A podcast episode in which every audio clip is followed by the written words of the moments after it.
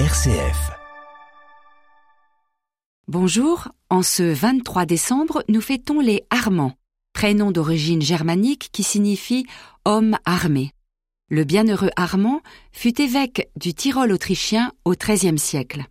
Nous fêtons aussi la première Canadienne reconnue comme sainte, peu connue en France, Sainte Marguerite d'Yvonville. Cette humble femme du XVIIIe siècle était mariée en Nouvelle-France, à Montréal, à un homme infidèle et alcoolique.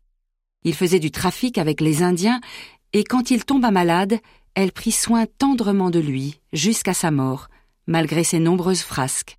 Puis, jeune veuve, en charge d'enfants, elle dut travailler avec acharnement pour rembourser les nombreuses dettes de son défunt mari. Elle aura alors un petit commerce et sera très attentive aux nécessiteux, elle qui n'avait déjà presque rien.